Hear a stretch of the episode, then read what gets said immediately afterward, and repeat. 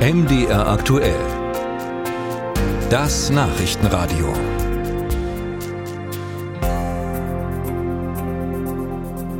Der Chiphersteller Infineon lädt heute in Dresden zum Spatenstich für seine bislang größte Investition ein. Der Konzern will 5 Milliarden Euro für eine Fabrik für sogenannte Leistungschips bauen, die in Elektroautos, in Ladesäulen oder Windrädern eingesetzt werden. Zum Spatenstich wird nicht nur Kanzler Olaf Scholz erwartet, aus Brüssel will auch EU-Kommissionspräsidentin Ursula von der Leyen anreisen. Denn Dresden gehört mit seiner Chipproduktion zu einer europäischen Technologieoffensive. Ralf Geisler berichtet. Es ist nicht irgendein Spatenstich, der da heute in Dresden erfolgt. Es soll der Beginn einer Aufholjagd werden. Europa will sich unabhängiger von Asien machen, bis 2030 wenigstens jeden fünften Computerchip selbst produzieren. Und die neue Dresdner Infineon-Fabrik dürfte die erste werden, die vom eigens dafür aufgelegten Förderprogramm European Chips Act profitiert. Die Fabrik soll Maßstäbe setzen, wirbt Infineon in einem Video. Chips aus der Smart Power Fab in Dresden werden die Erzeugung und Nutzung erneuerbarer Energien verbessern, Elektroautos antreiben und Rechenzentren effizienter machen. Es ist bereits das vierte Werk, das Infineon in Dresden baut und das größte.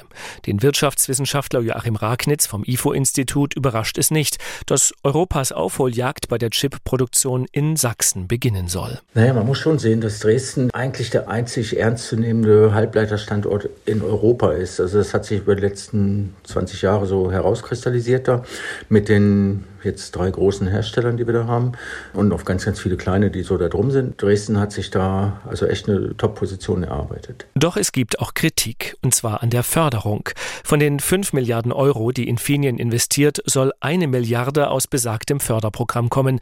Zwar ist die Subvention nur beantragt, aber noch nicht bewilligt, doch wenn man davon ausgeht, dass das Geld auch fließt, wird jeder der 1000 neuen Arbeitsplätze mit einer Million Euro gefördert. Der Präsident des Leibniz-Instituts für Wirtschaft Wirtschaftsforschung Halle, Reint Kropp, kritisierte deshalb, der Staat werfe das Geld zum Fenster raus. Frank Bösenberg kann die Kritik nicht nachvollziehen. Er leitet das Silicon Saxony, ein Netzwerk aus Unternehmern und Forschern der Branche. Es gibt ja einen Grund, warum wir zurückgefallen sind. Und das ist der, weil andere Regionen in einem Wettbewerb, den man für unfair halten kann, aber der einfach existiert, ihre Chipfabriken subventionieren. Das heißt, die Frage ist nicht, ob wir uns in einen Subventionswettlauf bewegen wollen oder begeben wollen, sondern wir sind dort drin. Wir können noch mitlaufen oder wir können komplett aussteigen. Aber dann ist eine europäische Souveränität natürlich nur Wunschdenken. Bösenberg verweist auf die vielen zusätzlichen Jobs, die rund um die Chipfabriken entstehen und hofft auf weitere Investitionen. Immer wieder machen Gerüchte die Runde, der taiwanesische Chipfertiger TSMC erwäge ebenfalls ein Werk in Dresden.